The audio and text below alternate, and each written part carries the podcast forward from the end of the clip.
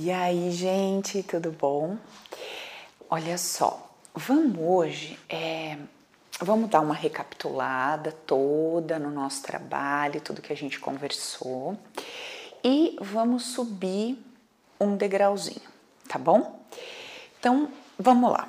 É, lembrando, como sempre, que tudo que eu passo para vocês, tudo que eu trago para vocês é a minha percepção sobre o apanhado de coisas que eu ouvi, que eu vivi, que eu senti e principalmente que faz sentido para mim, tá? Então, vamos começar a, nossa conversa hoje pensando o seguinte: quero que você pense comigo, beleza? Tá.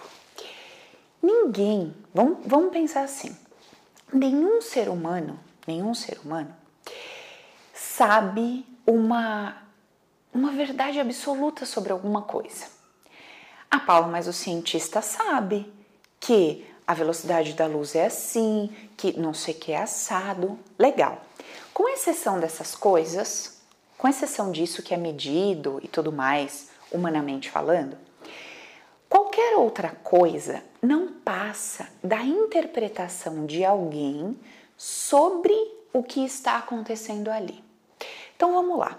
Jesus estava lá, sei lá, eu uh, fazendo uma, uma, palestra, tá? Então Jesus estava lá na montanha dando o sermão lá do monte, tá? Alguém está escrevendo aquilo, certo? Ou mesmo se você me dissesse, o próprio Jesus escreveu o próprio sermão dele. Muito bom. Mesmo que ele estivesse, mesmo que ele tivesse escrito, a gente precisa considerar algumas coisas. Primeiro, aquilo que ele escreveu era literalmente o que cada palavra quer dizer. Naquela língua que ele escreveu, é, existia ali uma duplicidade de entendimento de cada palavra? Quando traduzido aquilo para minha língua, mesma coisa. Existia uma duplicidade? Existia uma possibilidade que fosse entendida de várias formas? Tá, um outro aspecto.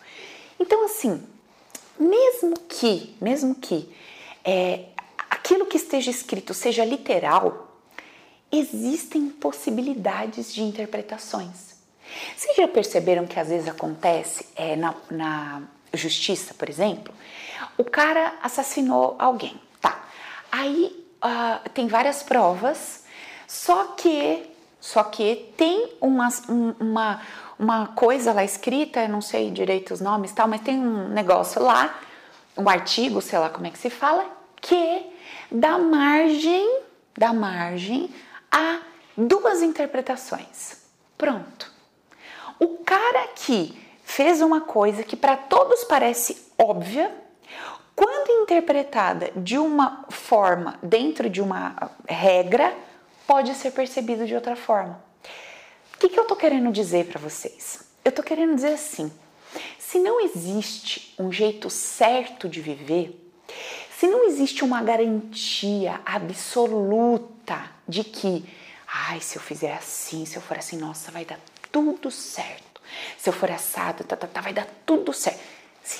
Se isso, não existe para nós, se não existe esse caminho, o que, que sobra para nós? O que, que sobra para mim na minha vida e o que, que sobra para você na sua? Eu vou compartilhar com você como que eu decidi viver hoje, o meu hoje. Então, assim, eu observo todos os ensinamentos disponíveis. Observo. Muito bem. Aí eu começo a analisar o seguinte: bom, se eu acreditar nisso aqui, se eu acreditar nisso, isso aqui vai me levar a pensar e sentir dessa forma. Se eu pensar e sentir dessa forma, isso vai me levar a pensar e sentir dessa forma. E assim por diante. Isso vai me levar a isso, isso a isso, isso a isso, isso a isso. Quando eu chego aqui no final, esse final que eu quero dizer é o meu final humano, no meu dia a dia e tal. Quando eu chego lá no final, eu preciso analisar. Isso aqui me potencializou a estar bem ou isso me potencializou a estar mal? Então, gente, é assim que eu vivo minha vida hoje, tá? Quando eu fui lá e comecei a explicar para vocês a historinha do não é certo nem errado, tem gente que fica virado no giraia, que fica revoltado. Como que não tem? E a questão pode ser que tenha. Eu não estou dizendo que não tem um certo e um errado. Eu estou dizendo que quando eu decido viver dessa forma, quando eu decido observar um ato, eu observo lá o ato está acontecendo. Quando eu decido observar um ato e dizer assim, bom, isso aqui até hoje eu não fiz, não faço, prefiro não fazer.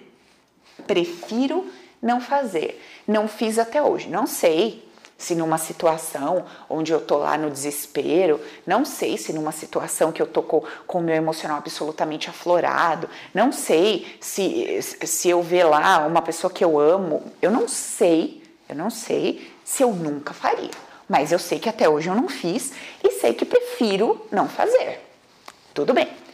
Mas, mas, apesar desse meu posicionamento, eu não preciso, eu não preciso gerar uma crítica.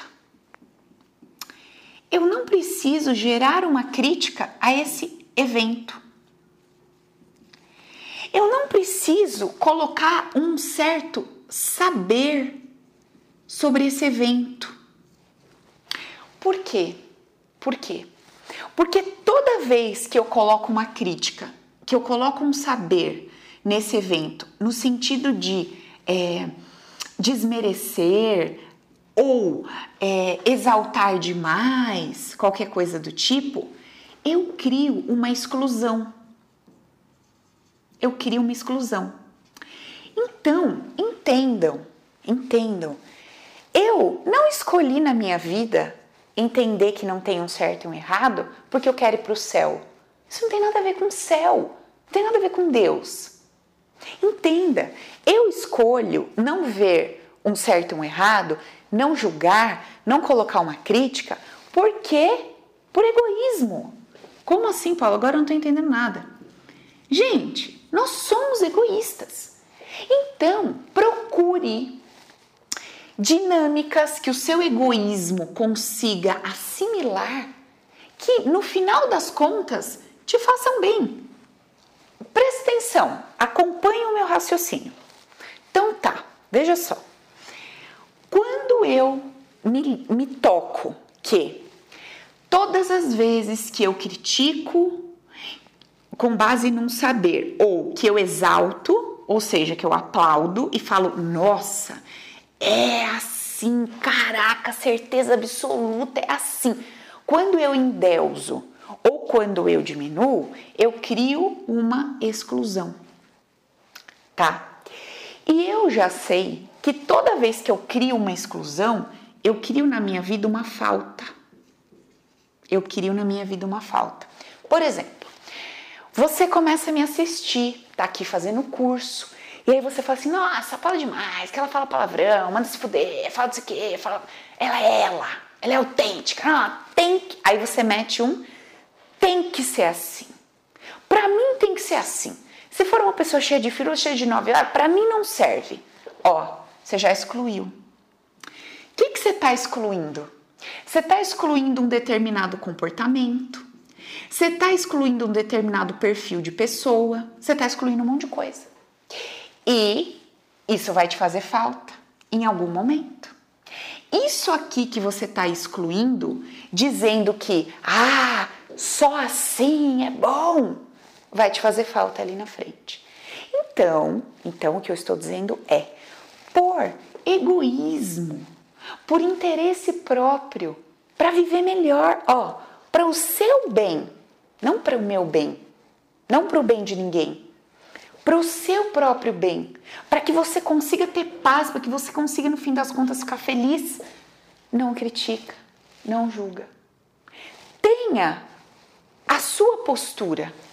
Olha, a minha postura é o seguinte: a minha postura é eu vou tentar durante a minha vida não matar ninguém, Eu vou fazer tudo que eu puder para não roubar ninguém. Eu vou fazer tudo que, que eu puder para não mentir. Eu vou fazer tudo que eu puder. Nananã. Eu vou fazer tudo que eu puder. Eu garanto que eu vou conseguir? Não. Mas eu tô comprometida a fazer tudo que eu puder. Legal. Tô comprometida. Beleza. Quando eu olhar alguém que não conseguiu, eu não vou julgar e criticar aquela pessoa. Eu não sei os motivos, eu não sei o que vai acontecer. Não sei. Ó, tá fazendo. Não sei. Não sei. Beleza. Nesse momento, que eu não julgo, que eu não critico, eu posso, inclusive, observar a motivação que aquela pessoa precisa ter para ser daquele jeito. Então, quando eu olho alguém que está fazendo alguma coisa e eu paro de enxergar a coisa, eu paro de enxergar a coisa, ou seja, eu paro de enxergar o fato e começo a procurar a motivação, eu começo a encontrar coisas muito interessantes. Tanto quando eu admiro, como quando eu critico.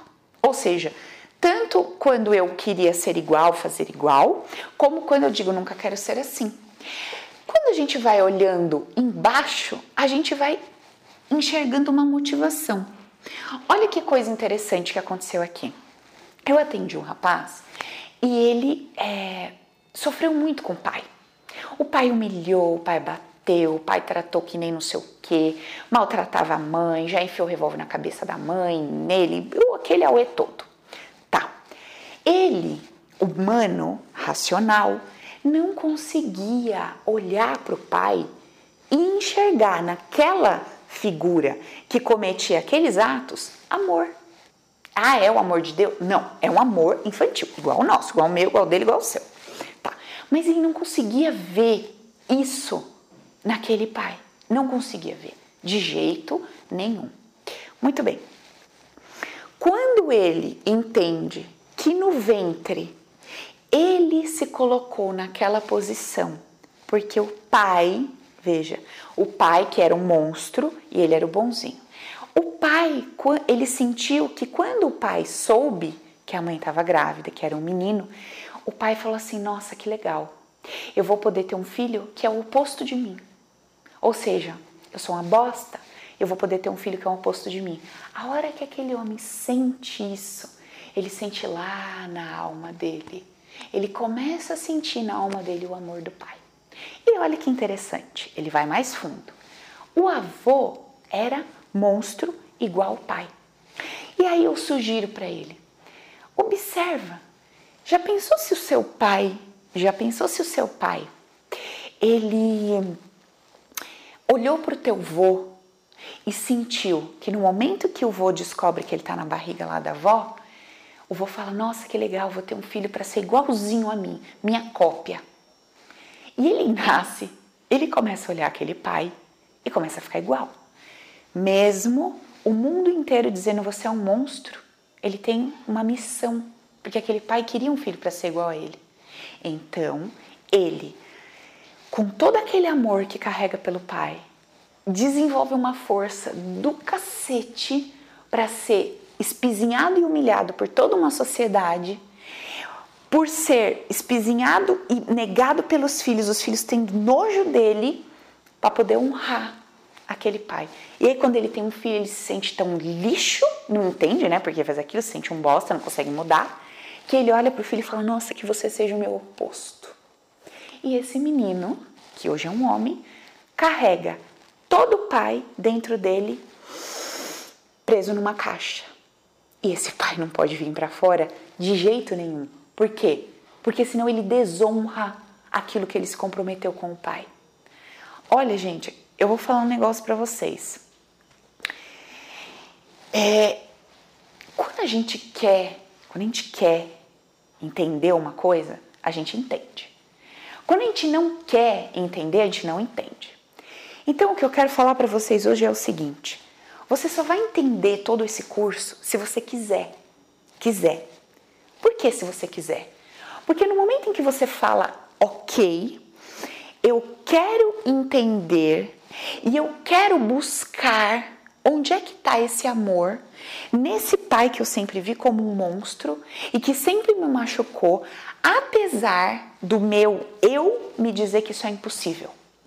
Quando você quer, você acha. Entenda, eu estou dentro aqui da minha sala. Eu quero achar uma caneta. Se eu quero achar uma caneta, se eu quero achar uma caneta, eu vou começar a procurar uma caneta. Eu não vou sair procurando um vaso. Sim ou não?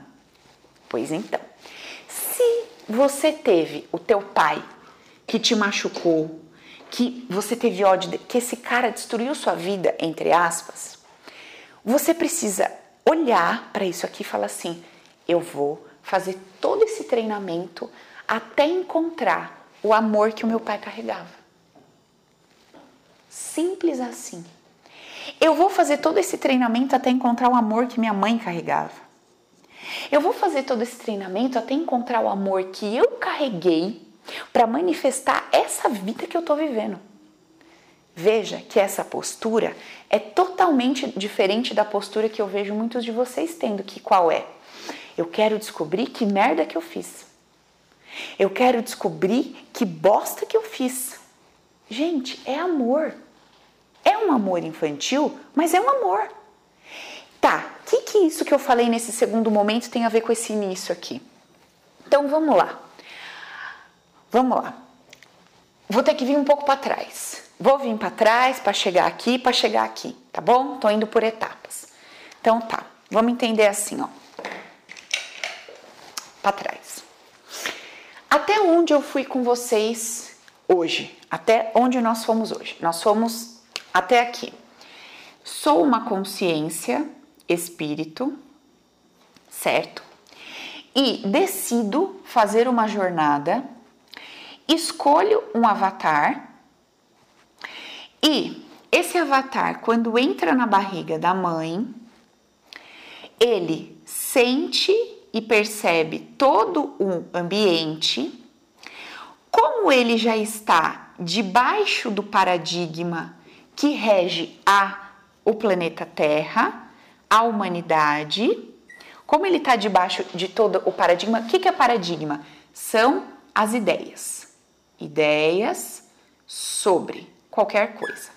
Ou podemos chamar isso aqui de inconsciente coletivo. Perfeito. Aí o que, que acontece? Esse bebê começa a sentir, sentir. Através dessas sensações, como ele está debaixo do condicionamento, ele tem a ideia, toda ideia é uma ilusão, tá? Então, ideia é igual ilusão. É uma verdade absoluta, é uma percepção. É uma percepção. Tá. Esse carinha tem uma ideia sobre. Então, ele tem uma ideia sobre ter alguém aqui no ventre com ele, ele tem uma ideia sobre isso, sobre aquilo, tá, tá, tá. Essa ideia que ele tem sobre tá, tem a ver, tá atrelada com esse sentimento. Então, por exemplo, ele está no ventre com uma outra energia. Aí ele tem uma ideia sobre isso que, nossa, que delícia, que gostoso tá aqui com alguém e tal. De repente, essa energia pega e vai embora. Aí ele sente alguma coisa sobre isso. Ele fala, nossa, ele foi embora, de repente sumiu.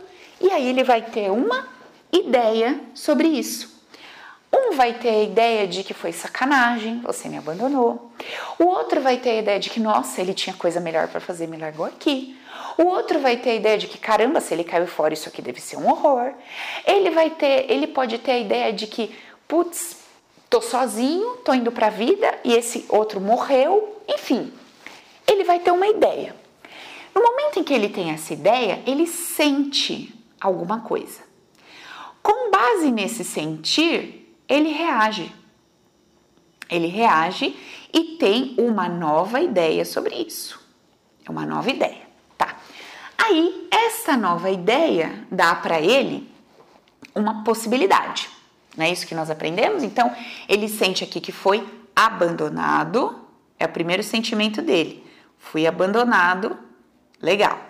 Aí ele sente, ao mesmo tempo que foi abandonado, de repente, é, ele sente que Outra, outra possibilidade, que essa, que essa pessoinha que estava aqui foi embora porque não foi vista. Então, assim, ninguém me viu, só viu você. E aí ele percebe que quando ele é visto, ele permanece e permanece sozinho. Porque quando não vem ele junto com o outro, o outro vai embora e ele fica sozinho. Então ele vai ter uma ideia sobre isso. Essa ideia que ele vai ter sobre isso vai acompanhar ele o resto da vida. Vai acompanhar ele o resto da vida. Ok. Nesse momento que essa ideia acompanha ele o resto da vida, essa ideia ela se divide em alguns aspectos. Então, assim, o primeiro aspecto dessa ideia é a minha ideia sobre mim. A minha ideia sobre eu mesma. Tá certo? Então, ele vai ter ideia sobre ele, do tipo: nossa, eu não fui bom o bastante. Ou eu chego num lugar, alguém sai. Ou eu tô num lugar recebendo todo o amor, essa pessoa não tá recebendo nada, que puta injustiça, foi embora. Tava triste, sozinho, que injusto. Que injusto vocês que não viram ele. Ele vai ter ideias sobre ele. Então, assim, ele vai ter ideias sobre ele, ele vai ter ideias sobre o, a situação, essas ideias que ele vai ter sobre a situação são ideias. É, como que eu vou dizer isso aqui para vocês? Essas ideias que ele vai ter sobre a situação não podem ser lidas do jeito que são faladas. Porque se eu leio do jeito que eu falo, eu estou no racional. Se eu leio do jeito que eu falo, de forma abstrata, eu entro no inconsciente. Então, vamos lá. Então tá, eu tenho uma ideia sobre mim de que onde eu chego, eu atraio a atenção de todos. Então tá, eu sinto que onde eu chego, eu atraio atenção. Legal. Esse é um ponto. Tá. Só que eu também sinto que quando eu atraio atenção, alguém fica para trás. Tá bom? Alguém fica para trás. Tá certo? Toda vez que alguém fica para trás, eu me sinto culpado. Eu me sinto culpado. Tá. Não tem nada que eu possa fazer. Então, eu me sinto impotente.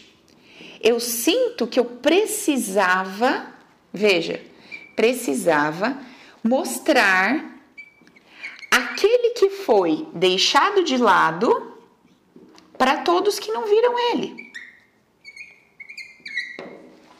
Tudo bem, é isso aqui. Aí, olha só. Essa aqui é a minha percepção sobre o evento, do que eu estou vivendo ali com aquela pessoa, pessoinha energia que está comigo. Como é que eu transfiro isso do ventre para minha vida hoje. Então, eu vou olhar para minha vida hoje, deixa eu observar minha vida. Bom, eu tenho a sensação que onde eu chego, eu atraio a atenção das pessoas. Eu tenho a sensação de que as pessoas até me escolhem. Eu tenho a sensação de que as pessoas me veem. Tenho, tô dando exemplos, tenho. Eu tenho a sensação de que eu sou visto. Tá. Quando eu sou visto, desejado, percebido, eu tenho a sensação de que na sequência acontece alguma coisa para que as pessoas se arrependam de terem me visto ou hum, para que eu mostre para elas que elas deviam me descartar. E aí tem a ver com isso, né? Eu vou dar um motivo para elas dizerem: "Ah, eu te quis, mas agora eu não quero mais" e me descartar, ou é, eu crio dinâmicas para que as pessoas me vejam, mas também vejam outras pessoas. Por exemplo, é, olha, eu sou terapeuta, mas eu tenho amigos médicos também que estão aqui, eu também tenho nananã, eu também tenho nananã. Então, assim, eu sou isso, mas eu também te mostro outras coisas, outras opções e tá, tá, tá. Tô dando o meu exemplo, tá? Então, assim, eu tenho essa, esse perfil? Putz, eu tenho. Caraca, então o que, que eu preciso fazer? Eu preciso voltar no ventre e resolver esta ideia que eu tive, porque é só uma ideia. Do mesmo jeito que eu tive a ideia primária de sentir isso aqui, eu posso mudar isso aqui e posso vir para minha vida e mudar isso aqui também. Ah, eu preciso mudar tudo? Não. Eu só preciso mudar aquilo que me machuca. Então assim, eu acho legal eu vir aqui falar para vocês assim, gente, olha, eu sou terapeuta, faço isso, isso, isso, ó. Eu conheço essa médica profissional que faz isso, isso, isso, ó. Eu conheço esse dentista que faz isso, isso, isso, eu acho legal. Não me atrapalha em nada, compartilho conhecimento, é bacana. Então isso eu vou manter, porque isso é legal. Putz, mas sabe o que é ruim? É ruim todas as vezes que alguém me escolhe, exemplo, tem 50 mulheres, aí o cara me escolhe. Ah, vem cá, quero namorar com você. E aí daqui a pouco ele termina comigo e fala assim: não, não, eu tô te largando pela Joana. Nossa! E aí eu me sinto péssima. Então, isso eu preciso limpar. Mas o que, que eu preciso limpar? O homem nunca mais me deixar? Não, porque isso vai acontecer. O que eu preciso limpar é a sensação que eu tenho todas as vezes que alguém não sente que está compatível à relação. Deu para entender a diferença? Olha, eu tenho uma sensação quando alguém termina comigo, um relacionamento, por exemplo. Então, eu posso ter várias sensações. Eu posso olhar para aquilo e falar assim: putz, que bom que você me avisou, né? Que bom que você percebeu que não combina e que você rompeu para que cada um possa ser feliz. Isso aqui é uma percepção positiva que eu posso ter da coisa. Puta, graças a Deus você viu porque posso ser feliz. Agora, eu posso pensar, não sou bom bastante. Eu posso pensar, a outra é melhor. Eu posso pensar, é, é, eu posso pensar que a outra é melhor. Eu posso pensar que eu não tenho tantos atrativos. Eu posso pensar que esse cara me enganou. Eu posso pensar que eu fui usada. Gente, eu posso dar várias interpretações para um fato. E e veja, o que eu estou sugestionando a vocês é assim: vamos aprender a escolher a melhor interpretação para qualquer coisa na vida, desde que essa interpretação me leve, no final das contas, para um bem-estar. Então eu comecei dizendo isso para vocês de novo, que não tem a verdade absoluta. De novo, conscientizando que a gente é egoísta, não adianta a gente se iludir, achar que a gente é fofinho, porque a gente tem um eu, é para mim, é meu, sobre mim, eu. Eu te amo. É, é eu, um troço meu, não tem nada a ver com você. Quando eu te amo, eu não tô fazendo alguma coisa para você. É eu, eu, eu tenho um sentimento aqui. Ponto, acabou aí. Só isso, é eu. Agora, quando eu escolho quando eu escolho qual, acreditar em qualquer coisa, escuta o que eu estou falando para você, criatura. Quando você escolhe acreditar em qualquer coisa que dê um jeito no seu turbilhão interno e faça você sentir paz, paz. Acredite nisso. Nossa, Paula, não importa o que seja, não importa o que seja. Não importa o que seja. Por quê? Porque se você conseguiu acreditar em alguma coisa que não é uma verdade absoluta, e isso que você acreditou te trouxe paz,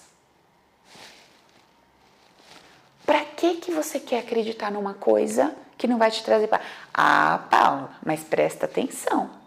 Se eu pegar um assassino e conseguir azucrinar a cabeça dele e provar para ele que ele é um monstro, ele vai mudar. Quem te disse isso? Quem disse isso para você? Pega uma coisa simples, criatura.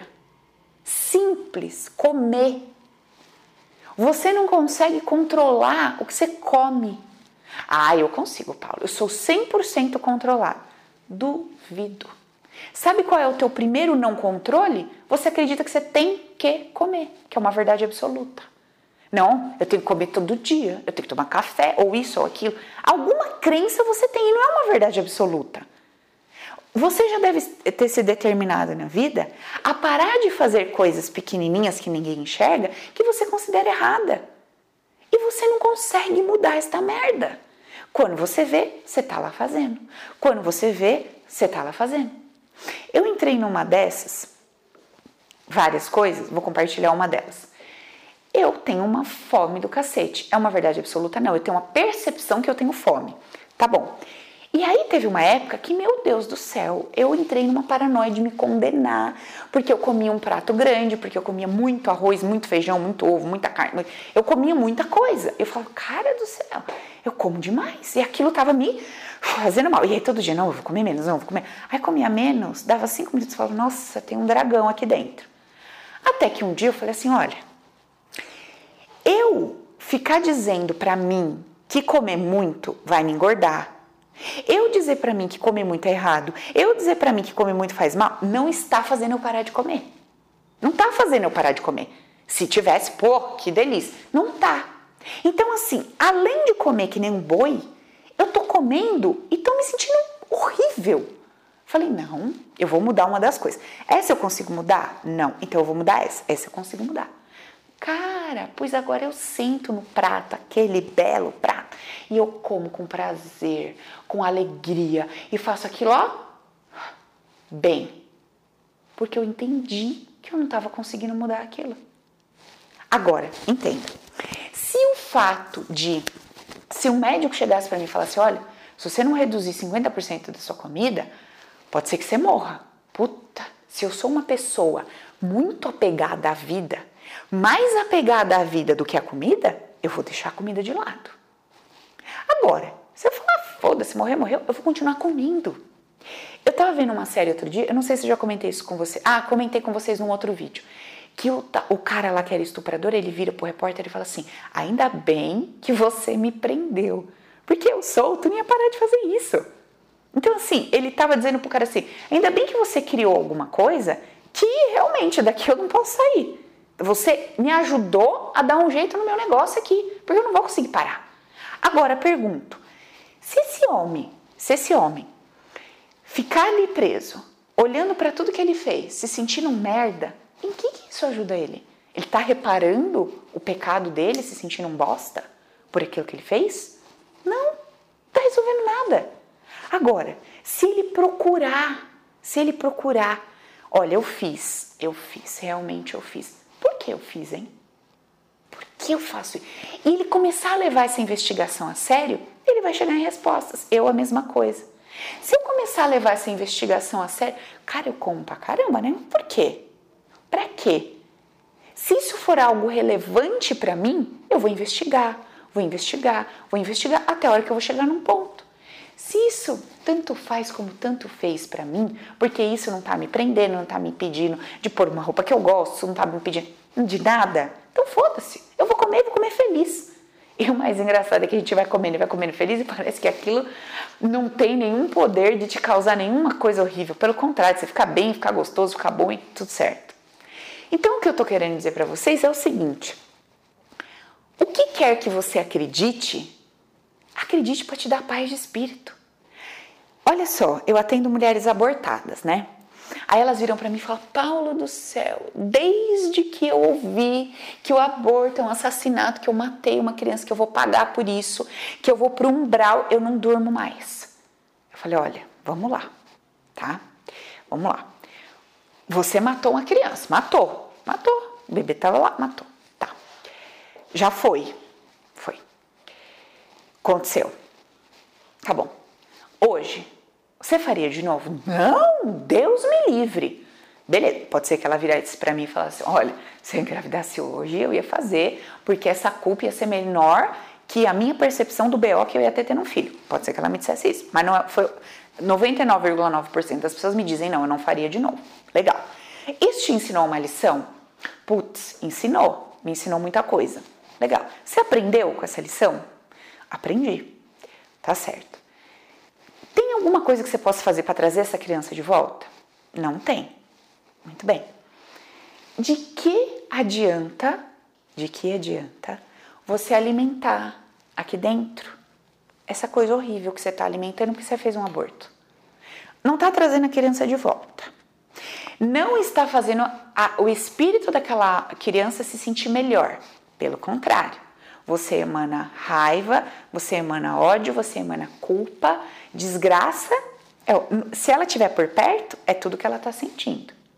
Agora, se você começar a sentir o seguinte: olha, eu fiz, fiz porque tinha aquela consciência, fiz porque era o melhor que deu para fazer, aprendi a lição não faço de novo, vou me empenhar ao máximo para não fazer. Se fizer, é porque minha consciência ainda não permitiu. Vou fazer o quê? Eu vou me empenhar assim, o máximo eu vou levar isso a sério para não fazer. Legal. Se todas as minhas vizinhas fizerem, eu não julgo e não condeno e não critico. Fez, fez, ok. É isso. O que, que eu posso fazer por esse bebê que eu abortei? Para trazer de volta eu não posso, mas eu posso fechar meus olhos, eu posso me conectar com essa energia e explicar para ele, falar, olha, a mamãe, naquela, naquele momento, não tinha consciência. Não é que eu não tinha consciência que eu não estava te matando. Eu sabia que eu estava te matando. Mas naquele momento eu achei que aquilo era o melhor. Eu achei que era o melhor. Não tinha nada a ver com você. Eu não vi seu rostinho. Eu não sabia nem seu sexo, provavelmente. Eu nem sei quem você é. Eu não sei se você é a Maria, o José, o João. Então entenda que eu não matei você, Fulano. Eu matei o meu medo de ser mãe.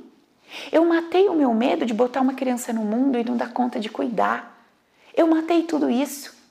E você sentiu que era com você, que era sobre você, mas não foi. Então, gente, é essa consciência que a gente precisa entrar, essa nova consciência que a gente precisa entrar. De quê? De buscar qualquer modo de vida que no fim das contas me traga paz. Só isso porque nós não conseguimos controlar os eventos o tempo todo.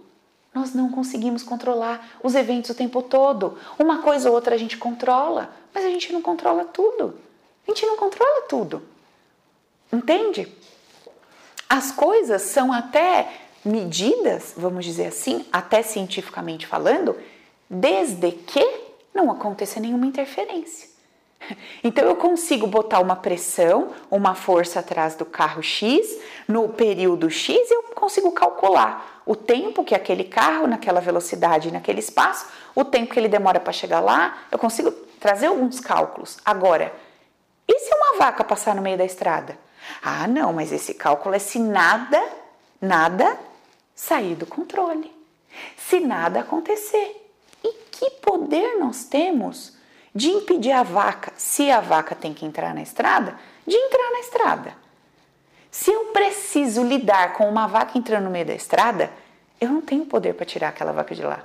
Hum, e aí? Você ouviu o que eu acabei de falar? Aí levanta um ponto para nós, que é o que eu quero entrar com vocês hoje. Então tá. Primeira coisa, encontre um jeito de levar a sua vida que te traga paz. Ai, Paula, sabe, vou te falar um negócio. Olha, é, eu preciso arrumar um trabalho, cara. Não dá. Eu tenho uma vida boa, nem preciso trabalhar por dinheiro. Meu marido banca, tal, eu tenho, sabe? Mas menina, eu não tenho paz. Eu preciso fazer alguma coisa. Você está condicionando a sua paz a um trabalho. Tem um condicionamento. Então você está lá no seu bloco de crenças. E aí você tem a ideia, se tiver um trabalho, se, é um se, não é uma, não é uma garantia, não é nada, não tem garantia nenhuma. Se eu tiver um trabalho, eu vou ter paz. Então você botou lá no seu pacote de coisas, se eu tiver um trabalho, eu vou ter paz. Muito bem. Vai lá, arrume um trabalho. Ah, não dá. Ah, não sei o que fazer. Ah, não posso. Ok? Então, até que saiba, encontre uma maneira de sentir paz não trabalhando. Coloca uma crença na sua cabeça, porque veja, se você, tá, se você não precisa trabalhar por dinheiro e está se sentindo mal porque não trabalha, obviamente tem alguma coisa dentro de você que diz que quem não trabalha não presta, quem não trabalha é uma inútil, quem não trabalha é uma aproveitadora, quem não trabalha é vista pelos outros e é um nada. Então, o que eu estou te convidando a fazer é o seguinte: legal, se eu não estou trabalhando, não preciso do dinheiro do meu trabalho e estou me sentindo mal, eu preciso enfiar alguma coisa na minha cachola que diz que a mulher que não trabalha é incrível. Ah, muito bem. Agora que eu estou procurando isso e não o trabalho, eu vou encontrar. Mas não era isso. Eu estava procurando trabalho. Entenda, eu não estou falando que não era para você procurar o trabalho. Eu estou dizendo que você estava na ideia de que a paz só chegaria se o trabalho viesse. E eu estou te convidando ao seguinte: você já procurou o trabalho? Já. Deu certo? Não. Já fez tudo o que podia sobre isso? Fiz. Conseguiu? Não. Então muda a estratégia. Por que, que você vai se torturar com uma coisa que você não está conseguindo resolver? Muda a estratégia. Bom, beleza, eu não preciso do dinheiro. Porque assim, se você falasse para mim, puta, eu preciso desse dinheiro, senão eu não como, eu ia falar, minha amiga, limpa todas essas crenças aí sobre trabalhar tal, porque tem alguma coisa aí. Eu não estou dizendo que não tenha, eu só estou dizendo, nesse tempo, até que você entenda por que, que você não está conseguindo fazer o que você gosta ou quer e tal, até que isso aconteça, faça isso em paz. E para você ter paz, você vai ter que enfiar uma ideia na sua cachola que mesmo não trabalhando, você é uma mulher incrível. Eu falei com uma mulher esses dias sobre esse tema. Eu falei para ela assim: começa a. Você quer fazer alguma coisa online e tal? Começa a falar com as mulheres aí como se sentir uma mulher poderosa ficando em casa cuidando de duas crianças. Como que você se sente incrível sendo a base de um homem rico bem-sucedido? Como é ser o braço direito desse cara? Como que é isso? Falei braço direito, mexi o esquerdo. Como que é ser o braço direito aí desse cara? Como que é criar os filhos de vocês dois? Enfim. Então, assim, crie uma informação e enfie ela na sua cabeça. E você só vai conseguir fazer isso se você desconstruir a ideia de que tem um jeito certo de pensar. Porque é exatamente o condicionamento de que o jeito certo é querer trabalhar, mais certo do que querer ficar bem por ficar em casa, que essa mulher não permite inverter o jogo e olhar por outro, por outro ângulo. Olha, eu tô gorda, tô gorda.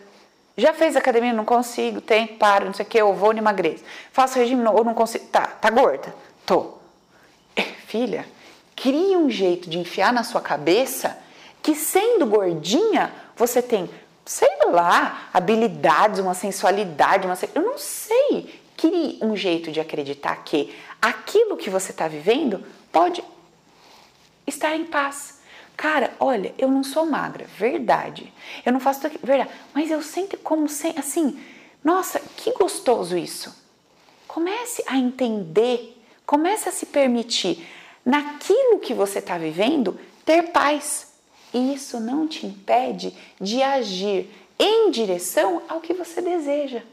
Por exemplo, existe uma grande diferença entre você fazer uma dieta porque você odeia o seu corpo e você fazer uma dieta porque você ama o seu corpo. Olha que coisa besta. Tem um pote de bala aqui na sala. Todo dia eu pensava assim: ai, não posso comer bala, né? Que bala é puro açúcar, ai, bala faz mal, não sei o quê. Aí que, que acontecia cinco minutos depois? Eu tinha comido meio pote de bala. Aí ontem, eu sentada aqui tal, eu tava em jejum e não tinha comido nada o dia inteiro tal, e aí eu olhei as balinhas, ai que vontade da balinha. Eu falei, olha, eu posso comer a bala, né, se eu quiser, mas eu não vou comer não, porque puta merda, fez mal, doeu meu estômago. Então assim, eu não comi porque eu tô odiando o meu corpo e eu não posso comer porque vai piorar o que eu já odeio. Eu fiz o caminho inverso. Eu falei: não, calma lá, eu gosto da minha saúde, eu gosto de me sentir bem. Eu não vou comer porque zoou, eu não vou fazer de novo. Então existe uma gigante diferença em eu não comer porque eu digo que não devo comer porque vai estragar aquilo que eu já não gosto. E existe uma grande diferença de eu falar, puta, eu não vou comer que isso vai, nossa, vai zoar meu estômago, eu não vou comer. São duas coisas completamente diferentes. Entendeu? Então, encontra na sua cabeça um jeito de enxergar esse momento que você está vivendo de tal forma que você sinta paz. Olha, eu estou vivendo o seguinte: eu tenho filhos, eu tenho um marido, eu tenho a minha profissão, eu tenho o meu corpo e eu tenho a minha família. Sabe o que está passando batido nisso tudo? Eu não tô conseguindo mais ir toda semana ver meu pai e minha mãe, tá passando batido, porque eu tô priorizando o trabalho, os filhos e tal. Legal. Duas opções. Ou eu foco lá e vou lá no meu pai e minha mãe e obviamente alguma coisa vai acabar ficando para trás porque sou uma, né? Ou eu uh, não vou lá realmente e continuo meu foco aqui. O que quer que eu decida, eu tenho que decidir dando paz para o meu coração. É, é para mim que eu tenho que justificar. Não é para o meu pai, para minha mãe, para ninguém. É eu dizer para mim, olha, eu não estou indo lá ver meus pais porque eu não presto, porque eu sou uma vagabunda, porque eu sou uma preguiçosa, porque nada disso. Eu não estou indo lá porque eu estou priorizando nesse momento o meu trabalho e os meus filhos. Eu estou escolhendo essa prioridade. Se minha mãe morrer amanhã, eu não vou ter culpa, não vou ter remorso porra nenhuma. Porque eu não estou fazendo isso porque eu sou uma vagabunda, porque eu não presto. Eu não estou indo lá porque eu estou priorizando isso aqui. Entendeu? Eu me sinto responsável por isso, eu estou priorizando isso. Puta, se minha mãe morreu, eu senti uma puta de uma culpa, então vai lá ver a mãe. Ah, mas se eu for ver a mãe, meu filho vai crescer tão rápido, eu vou sentir culpa. É isso. Então escolha com o que, que você quer lidar. Ah, não, eu, eu, vou pensar assim, ó. Eu vou pensar que eu vou ficar com as crianças e eu vou pensar que se Deus quiser, mamãe e papai não vai morrer. Porra, gente. Isso é pensamento de uma criança de um ano de idade, né? É pura ilusão. Assim, mergulhar na piscina da gelatina. Porque os velhos podem morrer amanhã. E você tá naquela ilusão de que não, não, não, vou, ai, vou assim, vou assim. Cara, seja consciente. Eu tô fazendo essa escolha. Pode ser que aconteça, pode ser que não aconteça. E eu vou ficar em paz com a escolha que eu tô fazendo. Se não, você fica com os filhos pensando no pai. Ou você vai lá ver o pai pensando no trabalho e nos filhos. O que, que, que, você tá fazendo, velho? O que, que tá resolvendo isso? Tá entendendo o que eu tô dizendo? Muito bem, tô tendo que explicar essa porra toda que eu vou voltar lá atrás, vamos dar um, um vamos subir um degrau. Beleza. Tá bom. Então, entendendo isso, fica claro para nós que tivemos uma determinada ideia que servia para o nosso bebezinho, fazia todo sentido para ele, e que essa ideia sobre alguma coisa não serve mais hoje. Eu preciso mudar essa ideia, porque essa ideia que eu tive no início é a ideia que está vigorando no meu hoje, e eu preciso mudar esse hoje. Beleza. Fiz lá meu processo, entrei no ventre, entendi tudo que eu senti, aí faço todas as definições, né? Vou ver o forte e fraco, vou ver tudo que eu excluí, tudo que eu peguei ali, o que que me falta, né? Aí depois eu vou para o processo dos eventos subsequentes. Vamos conversar um pouquinho desses eventos subsequentes. Os eventos subsequentes, o que, que são esses eventos subsequentes? Depois que eu tive uma ideia sobre alguma coisa, eu preciso é, alicerçar a minha vida em cima daquela ideia. Gente, isso daí precisa ficar claro. Olha, você tem uma ideia dentro da sua cabeça que, se você fizer esse movimento, você anda com o pé direito e se você quer andar aí para frente, basta você fazer o mesmo movimento com o esquerdo. Isso não pode ser uma coisa que, ah, ó, oh, eu, preciso, eu preciso ter consciência. Existe uma ideia aqui dentro de que se eu faço isso, eu faço aquilo, acontece isso.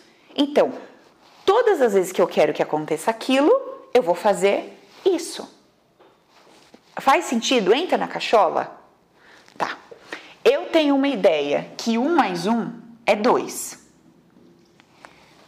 Toda vez que eu quiser esse número, e eu tiver dois espaços para soma, que número que eu vou botar aqui? Eu vou botar um e vou botar um e vou ter dois. Sim ou não? Muito bem. A minha primeira percepção de vida, meu start, meu start. Eu tô sentindo culpa por ser visto. Então, eu tô sendo visto. Tô sentindo culpa. Eu tô sendo visto alguém ficou para trás. Isso, barriga, lá no ventre, tá? Vamos supor que eu não sei disso, eu ainda não fiz o bebê no ventre, eu não tenho essa informação, não sei. Só que eu tô vivendo o meu hoje. Tô vivendo o meu hoje. Tá certo? Tá certo. Aí o que que acontece no meu hoje? Eu tô querendo o resultado 2, que é se sentir bem. Então, eu quero me sentir bem. Só que quando eu coloco esse 1 aqui e quando eu coloco esse 1 aqui, a minha razão, a minha razão não enxerga 2, enxerga 0.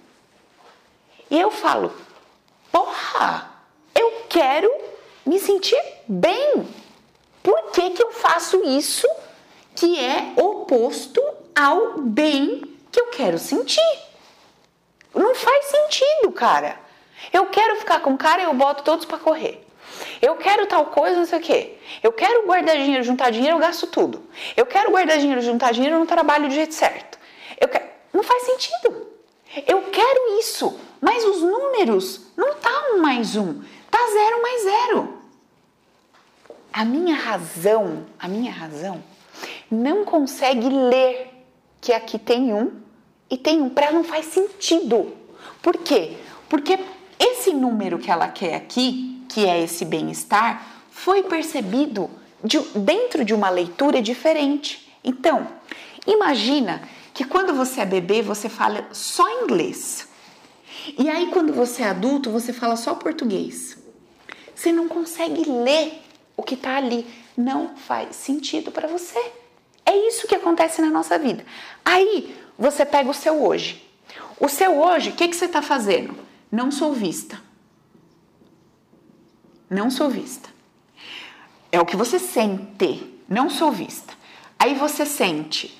É, quando me vem, quando me vem, acho que é assim, eu passo vergonha. Quando me vem, eu sinto um desconforto. Quando me vem, é para me abandonar depois. Então, assim, eu não sinto que eu sou vista. E quando eu sou vista, dá merda. Beleza. Isso aqui é o seu hoje. Isso é o seu hoje. Você olha para o seu hoje, quando você olha para o seu hoje, você fala: Meu Deus, que merda! Só que não é uma merda. Tá perfeito. Tá perfeito. Por quê? Porque lá atrás você deu, você decodificou as informações de um sistema. Você ensinou ele assim. Você decodificou. Certo? Agora você precisa reprogramar esse código. Esse código foi programado de um jeito e você precisa reprogramar esse código, esse código. Beleza. Presta atenção. Essa reprogramação que nós fazemos garante garante, veja, que nunca mais na sua vida, garante que nunca mais na sua vida você vai estar no meio de um restaurante comendo e a cadeira vai quebrar. Essa limpeza garante que nunca mais você vai estar num restaurante e que a cadeira vai quebrar e todo mundo vai olhar para você e teoricamente seria uma grande vergonha? Não, não garante. Não garante. O que, que essa transformação garante? Garante que você não vai sentir mais aquele peso que você sentia quando isso acontecia. Deu para entender? É isso.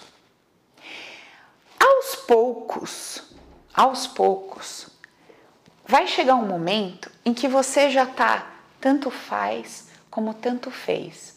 Ai, caí da cadeira, gente. Ai, caí. Levantei, tchau. Ai, falei isso errado. Falei, levantei. Gente, olha, já compartilhei isso com vocês em várias lives aí que estão gravadas e tal.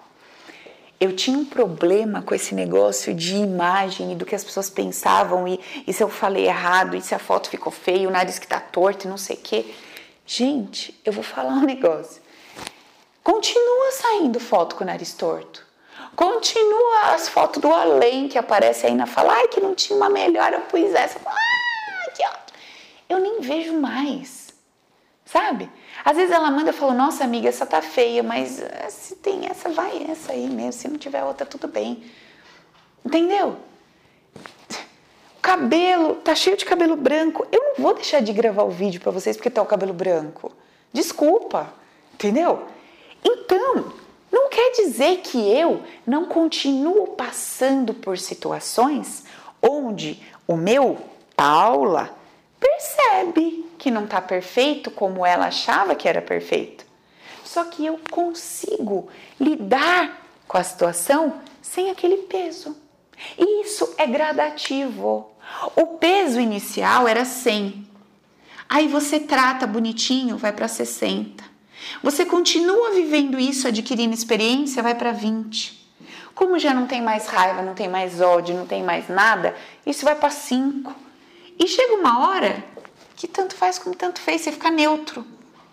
Neutro.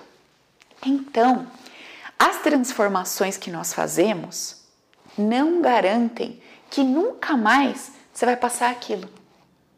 Não garante. Por que não garante? Vamos entender isso? Então vamos lá. Vamos entender por que, que não garante que nunca mais vai acontecer aquilo. Esse é o degrau que nós vamos subir hoje. Olha só.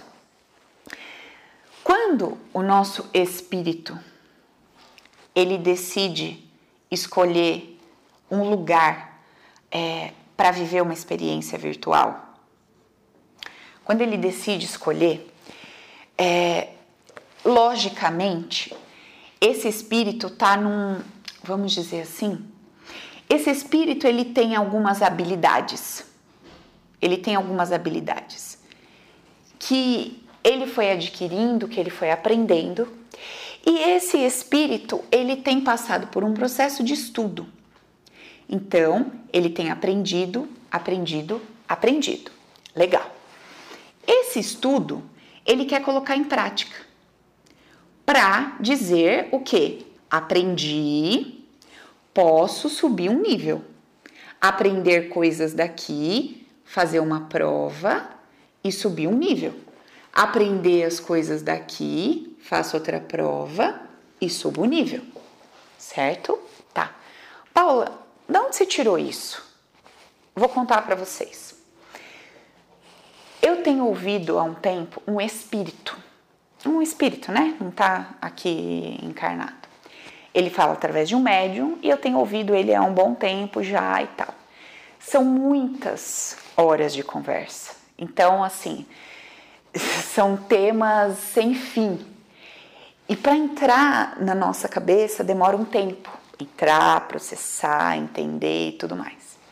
Então, é, eu vou passando para vocês essas informações conforme eu conseguir digerir isso é, e conseguir trazer isso para vocês de uma forma terapêutica e não é, de uma forma, vamos dizer assim, religiosa, querendo criar um novo conceito na cabeça de vocês, nada disso.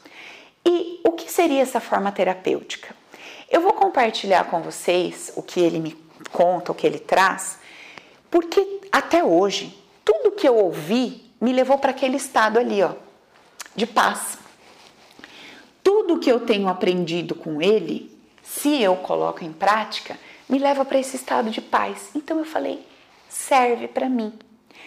Antigamente, eu tinha uma crença, por exemplo, de que se eu fizesse algo considerado errado, pecado, eu abria o meu campo energético, o demônio entrava. Isso me fazia me sentir muito mal, porque o tempo todo eu tinha que ser fiscal de mim mesma. Eu não posso errar, eu não posso. Puta, fiz, tive um pensamento ai meu Deus, me perdoa, acabei de ter um pensamento. Puta, é um inferno a vida. Depois, eu comecei a acreditar que tinha os negativos. Não estou dizendo que eu não acredito, entendo o que eu vou dizer. E eu acreditava que esses negativos ficavam assim, ó, o dia inteiro me atirando flecha e que essas setas, essas flechas tinham o poder de me afetar, de me atingir e que, sei lá, sou protegida por Deus, mas tô aqui levando cacetada de tudo que é lado. Acreditava dessa forma. O que, que eu sentia? Um puta desconforto. E aí esse espírito trouxe um entendimento puta que pariu, sabe? E eu acho legal porque assim, eu estudo com vários espíritos. E é muito engraçado porque é assim, ó, tem um grupo de espíritos, um grupo de espíritos gigante que trazem a mesma mensagem. E tem esse espírito, um espírito que traz uma mensagem totalmente diferente. Cara, é bizarro, assim. E, óbvio, e, com quem que eu ia me identificar, né? Lógico que eu ia me identificar com aquele que fala as coisas mais doidas de tudo. Só que as coisas mais doidas que ele fala são tão fundamentais que eu falo, caraca, só que essas coisas são fundamentais para quem? Para Paula. E esses outros caras que falam para várias outras pessoas, inclusive para mim, é fundamental para essas outras pessoas. Por que, que eu ouço todos? Por que, que eu ouço esse e por que, que eu ouço esse? Exatamente para praticar dentro de mim a ideia de que não existe uma verdade absoluta. E eu fico observando o seguinte: eu fico fazendo, olha a dinâmica que eu faço, vou ensinar vocês. Eu, a dinâmica é assim, ó. Bom, se eu acreditar nisso, me leva a isso, que me leva a isso, que me leva a isso, que fudeu. Fudeu o quê? A minha vida, a matéria, o dinheiro? Que eu... Não, o meu interior. O meu interior tá um bagaço. Tô triste. Se eu acreditar nisso, que leva a isso, que leva a isso, que leva, eu tô triste. Cara, eu não quero ficar triste. Eu quero ficar feliz, eu quero ficar bem. E aí eu percebi que tudo que esse cara traz se compreendido, sem orgulho humano, sem racionalidade humana, sem prepotência, causa paz. Eu falei, porra, eu vou passar por cima do meu ego e eu vou ouvir esse homem, porque é difícil ouvir, não é fácil não. Nem me peçam para falar onde que eu encontro esse homem, como que eu falo com esse espírito, que eu não falo, tá? Começa a pedir aí para ele se apresentar para vocês. Espírito que vai lá, fala com a Paula, conversa com a Paula, Fala comigo, onde você está, onde eu te acho. Se ele falar, vocês acharam. Se não falar, não acharam. Ó, eu não estou escondendo informação não, tá? Quando for a hora de falar, eu vou falar. Então, gente, é o seguinte. É, o que eu aprendi com esse espírito? É verdade? Não sei. Foi um espírito que me contou. E fez sentido para mim e me trouxe paz. Então, vou compartilhar. Servir, guarda. Não servir, jogar no lixo. Tudo bem? Então, o que ele ensina é o seguinte: o espírito, ele, é, enquanto não está encarnado, ele estuda, tá? Tá. O que, que é um espírito não encarnado? Um espírito não encarnado, segundo o que ele ensina, é um espírito que está no seu, uh, que está sendo si mesmo ou seja, não está identificado com é, uma experiência é, ilusória. Vou explicar isso aqui já, calma aí. Então, um espírito, quando ele não está identificado com uma experiência ilusória, ou seja, com um ego, e não entendam isso como carne, como humano ou qualquer outro tipo de carne, não tem nada a ver com carne, já vou explicar. Então, quando o espírito não está vivendo uma, experi uma experiência ilusória do ego, esse espírito está estudando. Então, ele está ali, consciente de si, sou um espírito, está estudando, está estudando, estudando, estudando, estudando, estudando, estudando. Chega um determinado momento que ele quer avançar, estudar outras coisas, conhecer outras coisas. Então, ele precisa provar a si não é a Deus, não é ao anjo, não é a ninguém. É a si que ele aprendeu. Porque se ele não aprendeu, não tem problema nenhum. Ele vai estudar mais um pouquinho e vai para o próximo nível. Tranquilo. Esse nível não é um nível mais alto. Segundo o que explica o nosso amigo, é mais ou menos o seguinte: imagina que está lá a consciência do amor incondicional, consciência divina, amor incondicional. Imagina que é assim, ó todos estão. Na verdade, calma aí, deixa eu explicar diferente, vocês entenderem melhor. Senão vai confundir muito isso. Agora eu explico daqui a pouco essa parte. Imagina assim, ó. E a consciência divina está aqui. Todos os espíritos que foram emanados estão aqui. Ou seja, todos são iguais todos são puros. Todos, todos os espíritos, iguais e puros, todos, em sua essência. O que, é sua essência? Naquilo que eles são. Naquilo que eles são. Eles, essência, são puros, beleza, perfeitos lá e estão todos assim, no mesmo, mesmo tamanho. São todos do mesmo tamanho. A questão é que eu vou passando de prova, eu vou andando um pouquinho para frente. E quanto mais aqui eu tô, eu tô mais perto do amor incondicional. Só isso. Só que tem um outro ponto que parece ser até é, contraditório. Quanto mais perto do amor incondicional eu tô, menos eu sinto que eu sei. Por quê? Porque menos eu julgo. Então, assim, mais conhecimento eu tenho e menos sensação de saber eu tenho. Então, conforme a gente vai chegando mais perto disso, a gente vai fazendo provinha, provinha, provinha, todos do mesmo tamanho, só que vamos se aproximando ali do amor incondicional. Entendeu? Isso é o que ele explica. Legal. Aí, vamos lá. O espírito estudou, estudou, estudou. Vou para a prova, precise para a prova. Legal.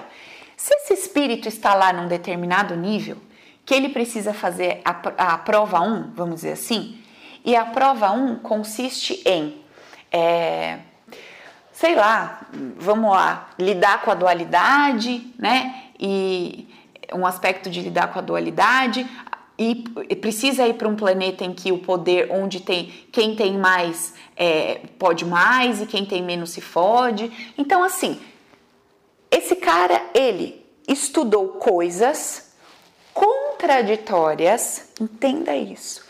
O espírito estudou coisas contraditórias ao que tem naquele planeta. E ele vai para aquele planeta fazer aquela prova para ver o quê?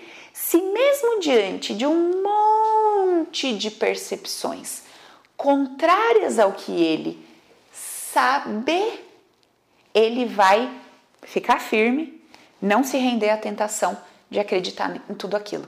Então a tentação não é o sexo, não é o fumar, não é o beber, não é, não é nada disso.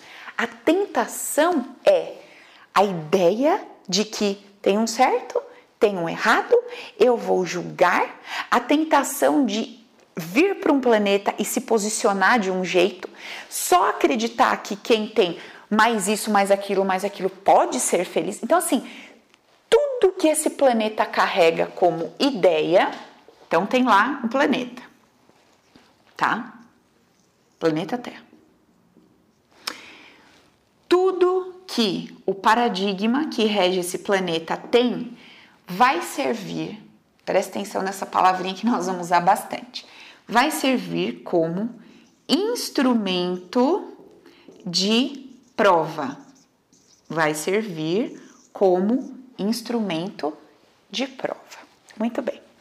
Então, no momento em que esse espírito ele decide é, vivenciar, né, passar por essa provinha, é organizado todo o processo encarnatório dele. O que é o processo encarnatório? Olha, então você vai vivenciar essa experiência dentro desse corpo do, fulano de tal lá, que vai passar por isso, por isso, por isso, por isso, viver isso, isso, isso, isso. E o objetivo, lembra? É não se identificar com o que você vê, né? Se libertar lá dos seus cinco sentidos, das suas percepções que vão, elas vão ser ferozes, elas vão dizer para você que é, é, você vai estar tá sentindo dor, você vai estar tá gemendo, você vai estar tá gritando e você vai ter que não se render a esse é, demôniozinho que vai ser a sua mente, dizendo é impossível que isso não seja verdade, eu estou sentindo tudo. Então, você vai ter lá os cinco sentidos, que são as percepções, você vai ter é, as percepções emocionais.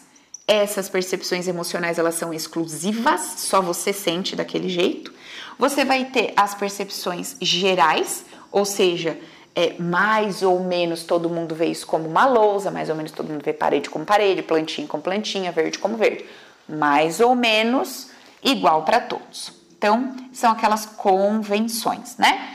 E esse carinha vai ter também então, ele vai lidar com tudo isso, aí ele vai lidar é, com a questão moral, né? Ele vai lidar com a questão da ética, dessa coisa toda. vai ter que lidar com tudo isso. Perfeito.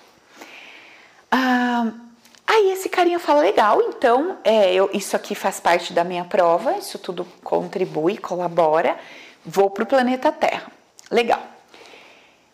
A provinha dele tem algumas coisinhas específicas. Tem algumas coisinhas específicas lá. Fora, fora o geralzão. Qual é o geralzão? Não importa o que aconteça, me aproximar mais do amor, não me identificar com os meus sentidos, trabalhar todas as minhas paixões, todos os meus desejos, todos os meus apegos, certo? É, tudo isso é o trabalho lá do crescimento desse espírito que veio para o planeta Terra. Perfeito. Aí, o que, que acontece? O planeta Terra o planeta Terra está sendo habitado por humanos, certo? Então tem um monte de gente lá que se vê, se percebe e tudo mais. Só que no planeta Terra também tem lugares em que é, nessa outra dimensão que está acontecendo ao mesmo tempo que esta aqui que tem uma matéria sólida de um, vamos dizer assim, uma matéria sólida 2x, tem uma outra dimensão acontecendo ao mesmo tempo que tem uma matéria sólida de 1x e uma outra que tem uma de x. E tem toda uma ideia que permeia a questão ligada ao planeta Terra. Então, todas as ideias que forem pertencentes ao planeta Terra, inclusive anjos, demônios, espíritos, umbral, é, cidade espiritual, sei lá, sétimo plano, décimo plano, vigésimo plano, tudo que tiver dentro da ideia humana faz parte de uma encarnação. Ou seja, eu venho para cá, escolhi o avatar Maria. Legal, Maria, escolhi a Maria. Aí o que acontece? Tô completamente identificada com a Maria. Sou Maria. Morri, morri, acabei, morri. Aí acordo, tum, continuo andando, porque não tem morte, né? Segundo o que o espírito me conta, né? Porque eu não sei. Eu continuo andando, sou Maria. Tô lá, continuo andando, sou Maria e tal.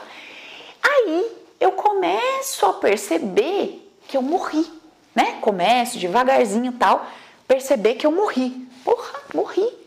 Só que eu ainda estou acreditando que eu sou a Maria. Aí eu falo, nossa, morri. Nossa, preciso de ajuda. Anjo da guarda, meu anjo, meu protetor, meu Exu, sei lá quem vem me ajudar. Aí vem o anjo. Tadadã! Eu sou Maria, acredito que eu sou Maria todas as ideias que a Maria tem sobre ela, ou seja, se ela foi boa, se ela foi ruim. Todas as ideias que a Maria tem sobre ela é o que vai ser manifestado. E aí a Maria tem uma ideia sobre ela de que ela matou Deus e o mundo e que ela é um monstro, que ela sabia que ela ia para o inferno. Acordou, se puta, morri. Meu Deus do céu, preciso pedir ajuda, preciso pedir ajuda porque eu fui um monstro, porque eu fui uma coisa horrível, certeza que eu vou pro inferno, certeza que eu vou me fuder, certeza que eles vão. Aquela história toda, meu Deus, nossa, que medo, que medo, que medo. A ideia que ela tem sobre ela, pum, se materializa. E aí, tá lá a Maria no umbral, tá a Mariazinha no umbral. Aí, tá lá a Joana, vivendo a experiência dela aqui, a prima da Maria que não morreu. Vai num centro baixa a Maria, a, conversa com a Maria através de um, sei lá, de um médium. A Maria fala: Nossa, eu estou num lugar horrível, mas é, me manda mais oração, eu estou precisando, nossa, está difícil aqui tal. A Joana, né, totalmente identificada, acreditando que a Joana, acreditando que a Maria está no umbral, que tudo isso é uma verdade absoluta, que tá realmente, tudo isso está acontecendo como verdade absoluta. A Maria não desencarnou porque desencarne é quando eu entendo que eu não sou Maria porra nenhuma. Eu vivi um teatro. Enquanto eu não entender que eu vivi um teatro, eu tô encarnada e eu continuo lá. Maria tá lá no umbral. Aí Joana vai e faz e oração, oração, oração. Aí Maria tá lá desesperada, sofrendo naquele umbral, começa todo dia a pedir ajuda, pedir põe agora, pedir para isso, pedir para aquele tal e tudo mais. E aí Maria é resgatada pelo anjo. Vê, quando ela sente que, nossa, já sofri bastante, já paguei meus pecados, já me, já me fudi o suficiente, já deceparo ela, fizeram com ela tudo lá. Aí ela fala, ah, ufa, agora eu posso ser resgatada pelo anjo. Aí o anjo vem. Segundo esse espírito conta, que teve um caso que é, chega lá o, o, anjo e tem uma outra pessoa que está ali olhando o que acontece naquela vivência e percebe que o anjo tipo passa a mão assim, só limpa, né, a ideia que ela tinha de umbral e ela já se sente num hospital espiritual. E, e a pessoa que estava ali vendo aquilo, que estava aprendendo, falou: Caraca, que interessante. Beleza. Aí mudou a ideia, muda o cenário, mudou o cenário. Agora ela está num hospital. Legal. Aí no hospital, ela no hospital, tá, tá todo mundo lá no hospital. Todo mundo que está lá está identificado com aquele, com aquela encarnação. Tem lá os trabalhadores do hospital acreditando que é trabalhador do hospital. Tem lá o fulaninho acreditando que é médico, tá o outro acreditando que é isso, que é aquilo. Tá tudo, tudo encarnado, segundo o Espírito que ensina. Aí, enquanto essas pessoas todas estiverem identificadas com o seu ego, que não é o si mesmo, olha que interessante isso, elas vão ficar vivendo debaixo de todas as ideias que regem o planeta Terra. Todas, inclusive as de outras dimensões, que acontecem ao mesmo tempo dentro do planeta. Gente, eu nunca tinha ouvido um troço desse na minha vida. Paula, mas que ponto que isso te trouxe paz? Me trouxe paz para entender que realmente tudo isso que a gente sempre teve curiosidade, né, de querer ver, de querer saber e tudo mais, não é a realidade absoluta. É, ainda é a parcial. Mas o que é absoluta? Absoluta é um espírito, um espírito que não é nada, é, um, é uma coisa lá que, em movimento, né, uma energia que se percebe enquanto energia e que aprende coisas sobre o quê? sobre dinheiro? Não, aprende tudo sobre o Criador, tudo sobre como, sobre existência, sobre coisas grandiosas. E ao mesmo tempo que ele conhece, conhece, conhece, conhece, ele precisa se desidentificar do saber. É muito contraditório, né, para nós humanos a coisa. Bom, então esse cara explica que essa coisa toda acontece. E que a nossa ideia, se nós estivermos apegados a nós, a nossa ideia de eu mesmo, a gente fica encarnado um tempão de tempo. Olha só, nessa ideia toda. Beleza, mas o que eu queria dizer não é isso. Isso eu trouxe mais para compartilhar com vocês, porque eu achei isso aqui muito interessante. O que, que esse cara fala? O seguinte: quando eu venho para esse planeta, eu gero karmas. Eu gero karmas desde sempre. A todo momento que eu tenho uma ideia sobre alguma coisa, eu gero um karma. Então, o que é karma?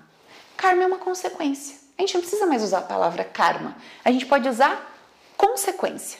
Então, assim, ah, sei lá, ah, eu tive uma ideia de fazer isso a minha ideia de fazer isso gera uma consequência. A consequência vai ser eu fazer aquilo ou não fazer aquilo. É um karma, certo?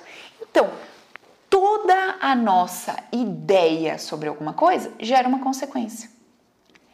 Essa consequência que a minha ideia inicial gera, essa consequência que a minha ideia inicial gera, gera outra consequência. E outra, e outra, e outra.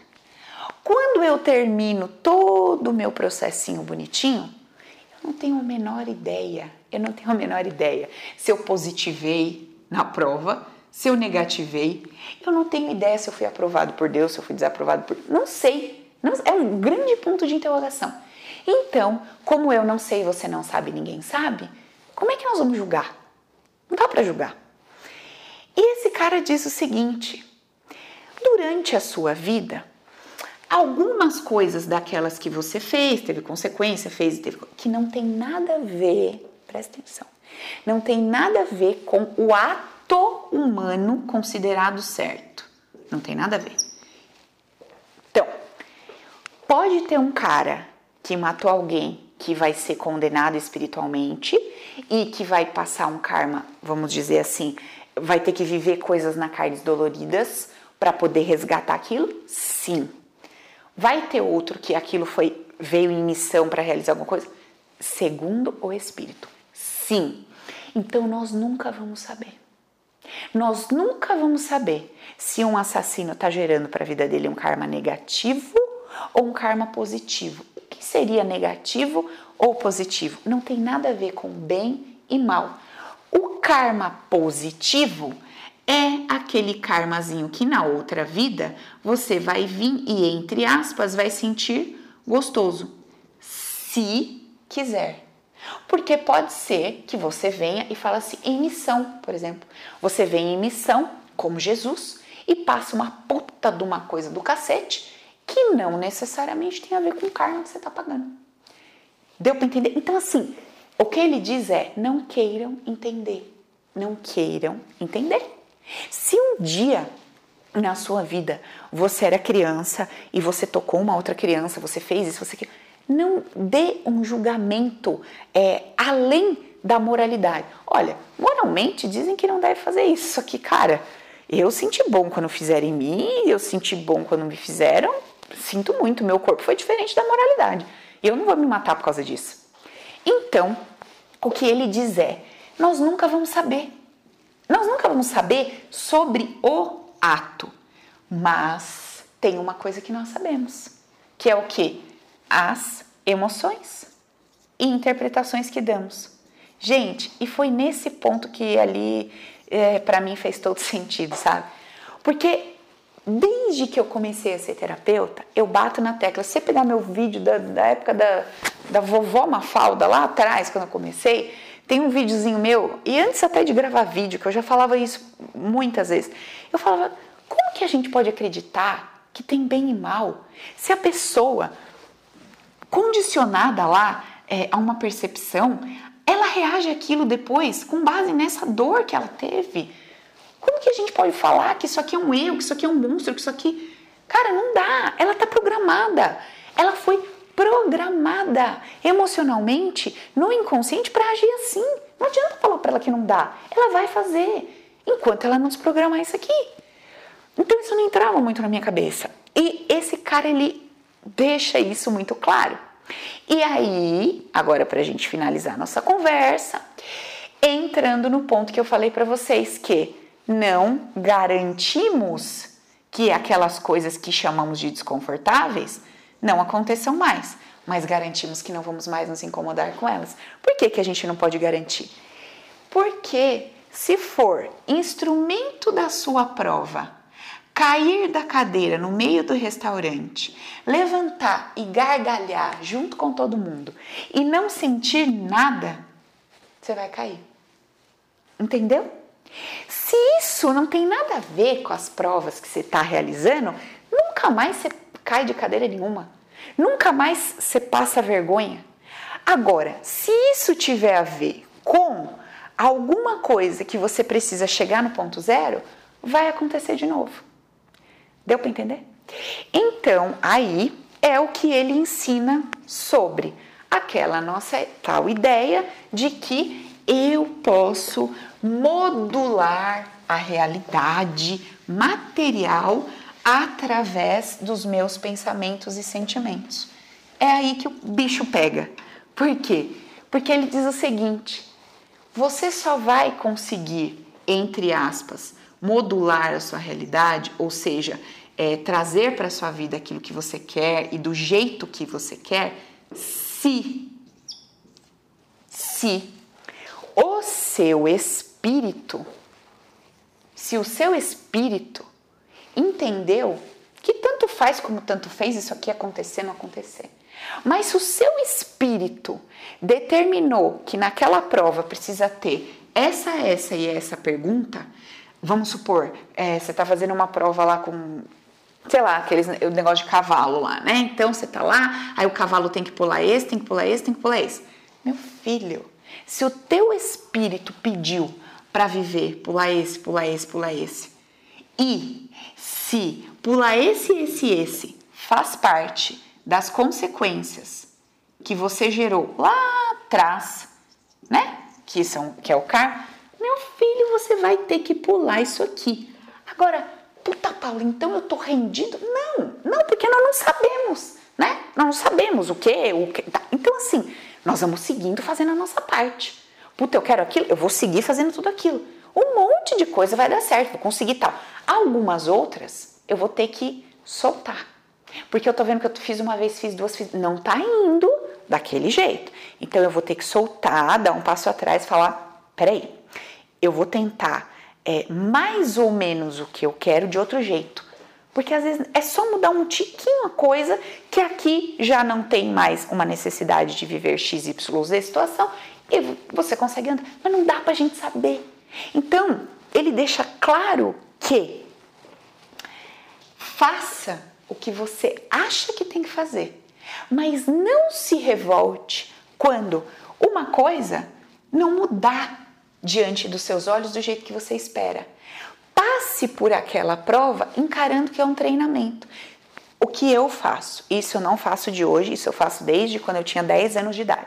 Eu penso assim, por exemplo, quando eu fiquei na merda total lá, então tava sozinha, sem dinheiro, na merda, endividada, aquela coisa toda, não queria mais trabalhar porque eu trabalhava, você já sabe minha história. Quando eu tava lá, o que, que eu pensava? Eu, gente, eu sou muito louca, né? Eu pensava assim, ó, falava, bom, tô no meio da mata, é um treinamento, sou militar, sei lá, qualquer coisa, sou né, do exército, qualquer coisa. Tô no meio da mata, é um treinamento, não é real. E Deus está comigo, porque né, eu tinha aquela coisa muito forte do evangelho, então tudo coopera para o meu bem. Mesmo se eu morrer aqui seca nessa mata, coopera para o meu bem. Eu sei lá o que me aguarda do outro lado, mas coopera para o meu bem. Então, essa fé, essa fé, essa fé no bem, sabe? Essa fé no bem, mesmo diante do que o meu corpo diz que é mal quando eu sinto dor. A fé no bem, mesmo quando a minha conta bancária me diz que não tá legal. A fé no bem, mesmo quando meu casamento parece que tá falido, acabado. Essa fé no bem, ela pode existir junto com as minhas ações. Eu não preciso mais ter revolta, ódio para fazer o que eu tenho que fazer. Sabe o que, que eu aprendi numa igreja que eu frequentei? Olha que engraçado. Eu aprendi que era assim. Eles falavam assim: você quer sair dessa miséria? Você tem que se revoltar com Deus. Você tem que se revoltar com a pobreza. Você tem que não aceitar isso. Tem que gritar com Deus e falar: Por que Deus? É o que não aguento mais e tal. Talvez você está ouvindo e você está tendo uma leitura do que eu estou falando. Vai ter gente que vai falar, caraca, que louco, e vai ter gente que vai falar, é, faz sentido. Qual é o certo? Qual que é o errado? Não tem. Por que, que não tem? Porque tem gente que precisa dar esse para tirar a bunda da cadeira e fazer o que tem que fazer. E tem gente que simplesmente vai olhar e vai falar: ok, eu vou agir. Não precisa desse coisa toda para fazer o que tem que fazer. E tem gente que precisa se revoltar com a coisa. Esse revoltar é tipo, chega, eu vou fazer o que tem que fazer. E vai, faz, e geralmente a coisa acontece. Então, nós não precisamos ter uma fé no sentido de que isso é mal. Não, eu não preciso achar que essa prova que eu tô passando, ela é horrível. Eu não preciso achar que isso aqui. Ó, oh, gente, isso é um condicionamento tão grande, porque, cara, se você gosta de um. Puta, quer ver? A gente conversando com um amigo outro dia, ele falou assim: Olha, eu tô treinando, treinando, porque nós vamos pegar trocentos quilômetros, era tipo, sei lá, 40. Puta, era muitos quilômetros, não sei porque eu vou mentir falar um número aqui, mas era muitos, era tipo muito assim. Nós vamos andar de bike trocentos quilômetros e tem subida, tem morro, tem escalada no meio, depois tem descida, aí tem corrida, tem de bike, tem. Nossa, eu falei, cara, morri só de você falar. E ele tá numa pegada de é, regra alimentar, treinamento para fazer isso. Eu fiquei olhando, eu Eu falei, gente, se a gente encarasse as nossas dificuldades do dia a dia, igual esse cara tá encarando esse troço, que ele não está sendo obrigado a fazer, ninguém está obrigando ele a fazer, ele quer fazer por um alto desafio. Se a gente encarasse a nossa vida como um desafio, e não como um pesar, e não como uma desgraça, e não como a morte, e não como injustiça. Se você pegar a sua vida do jeitinho que ela está hoje, encarar tudo isso como um desafio, se dando duas opções. Duas opções. Primeira, eu vou ficar bem do jeito que tá, como está. Vou ficar bem. Segunda, eu vou agir. Não quer dizer que porque eu tô bem, olha, eu tô confortável na minha sala. Acho ela uma delícia, gostosa, mas eu já tava pensando de botar um vasinho ali. Talvez eu compre, talvez eu não compre. Se eu não comprar, eu não vou ficar culpando porque eu não comprei o vaso. Se eu for lá na loja comprar e não tiver o vaso, eu não vou ficar triste porque não teve o vaso. Entendeu? Preciso achar a sala uma merda para comprar o vaso. Não, eu posso me sentir bem na sala. Eu posso falar, tá tudo ok, tá tudo perfeito. Mas, se der tudo certo de eu comprar o vaso, legal, vai ficar ainda, vai ficar ainda melhor. Tá entendendo? Então, assim, cara, eu tô no meio de um cenário. Aqui estão todos os meus IPs. estão todos os meus IPs. O que, que são os nossos IPs?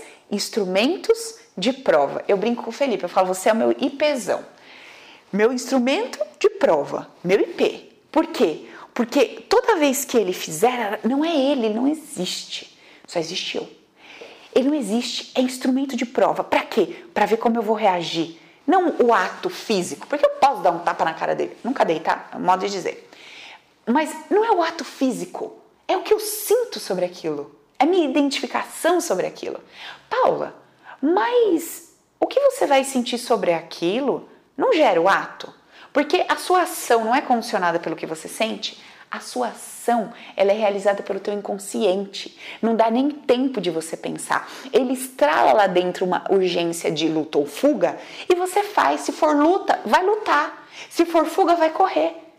Porque tem uma informação lá dentro. Agora, o que você vai fazer no instante seguinte sobre aquilo? Olha que lindo isso. Ó, oh, minha mente está me trazendo essa ideia, essa e essa. Esse é o primeiro passo. Segundo passo, a coisa vai vir, você já não vai sentir. É aquele processinho que eu falei, até chegar no neutralidade, até chegar no ponto zero. Então hoje você vai assistir um noticiário, mil crianças morreram esfaqueadas na Rússia. Você vai. Aí daqui a pouco você vai começar a entender, falar, opa, pera lá. Tem alguém que pediu para estar tá naquele corpo, para viver aquilo, por um motivo maior, tá passando na prova. O que, que eu posso fazer por essa pessoa? Eu posso me conectar com todas essas energias e falar: cara, parabéns, que coragem de vir para esse planeta, pedir para passar por essa prova, segurar a sua onda, porque isso está te aproximando do Pai. Cara, legal. Que... Agora, só. E quem matou? Mesma coisa. Conecta e fala: olha, eu não sei se o que você fez foi certo, eu não sei se o que você fez foi errado, mas você já fez. Então, onde quer que você esteja, acredita que isso não é uma verdade absoluta. Acredita que sim, você vai gerar uma consequência para sua vida, mas você nem sabe se é uma consequência ruim ou boa. Então, apenas deixe estar, aprenda algo com isso. Veja o que, que você pode aprender com isso. Entenda o que realmente aconteceu. Receba a orientação de alguém maior que você, mas não Acredite que é uma verdade absoluta que você está fadado ao mal eterno absoluto, porque em última instância você é um espírito puro. Porra, Paulo, então esse espírito diz para você que não importa o que a pessoa faça, ela nunca deixa de ser puro? Nunca. Ele explica que a essência é a mesma do Pai, nunca vai mudar. Só que no momento em que essa essência está dentro do Pai, né? É tudo que existe. Essa essência tem uma ideia de eu, eu mesmo, quando ele se torna espírito. Nesse momento que eu mesmo tem uma personalidade e ele tem ideias. Ideias, não tem nenhuma verdade. A única verdade é que ele é o Pai. Então, qualquer coisa que esse espírito faça não tem o poder de mudar o que ele é. Não tem como. Ai, olha, você se sujou tanto que agora você não é mais o pai. Porra, não. É o que o espírito que eu estudo fala, tá bom? Não tem. Só que o que acontece? Gera nele uma ideia de que ele é mal, por exemplo. Entendeu? E aí ele vai estar tá lá num umbralzinho. Se ele não for igual a Maria, que vamos supor achava que tudo que ela fez era ruim, que ela precisava pagar os pecados e vir para cá, pro céu, para sei lá onde, vamos supor que ele era o João, que achava assim, cara, eu não fiz nada de errado mesmo, eu quero ficar com os caras do mal, e nós vamos fazer a gangue, nós vamos fuder com essa galera toda que se acha playboyzada do bem e tal. Esse cara vai lá pro tal do umbral e se torna um. É porque é a ideia dele. Então ele vai manifestar a ideia dele. E aí ele vai pagar umas coisinhas lá no sentido de ah, se sentir assim assado, ou ele vai ser o grande chefão da porra toda e vai tomar o controle e vai vir para cá atormentar quem? Quem tiver que ser atormentado. Porque tudo está interconectado. Eu só vou dar para você o que você merece receber, você só devolve para mim o que eu mereço receber e assim por diante. Então, o que esse espírito explica é que tudo isso aqui, tudo isso está sob uma coordenação perfeita, maestrada, milimetricamente coordenada. Não tem nada solto, nada errado, tudo perfeito. Certo? Então, eu quis compartilhar isso com vocês aqui nesse momento nosso. É, ainda vou em algum outro momento, em algum outro vídeo aí, é, falar um pouco mais sobre isso, mas por hoje, para esse curso, para essa galera, nós vamos até aqui e eu agradeço vocês uh, por estarem aqui comigo e fazermos essa jornada juntos. Um beijo e continua aí no seu processo, tá bom? Encontra sempre um jeito bom de viver a vida. Encontra sempre uma crença gostosa ou seja, acredite de um jeito gostoso naquilo que já aconteceu, naquilo que vai acontecer, tire as suas lições, seus aprendizados, mas abandona a culpa, abandona o auto-julgamento, o julgamento alheio e vamos tentar é, criar a cada segundo condições para que a gente não acredite na nossa mente, no que ela propõe, no que ela diz, como se fosse uma verdade absoluta. Vamos aprender devagarzinho aí observando isso, que a gente vai melhorando a nossa estada, a nossa estadia temporária aqui, beleza? Um beijo, fica com Deus.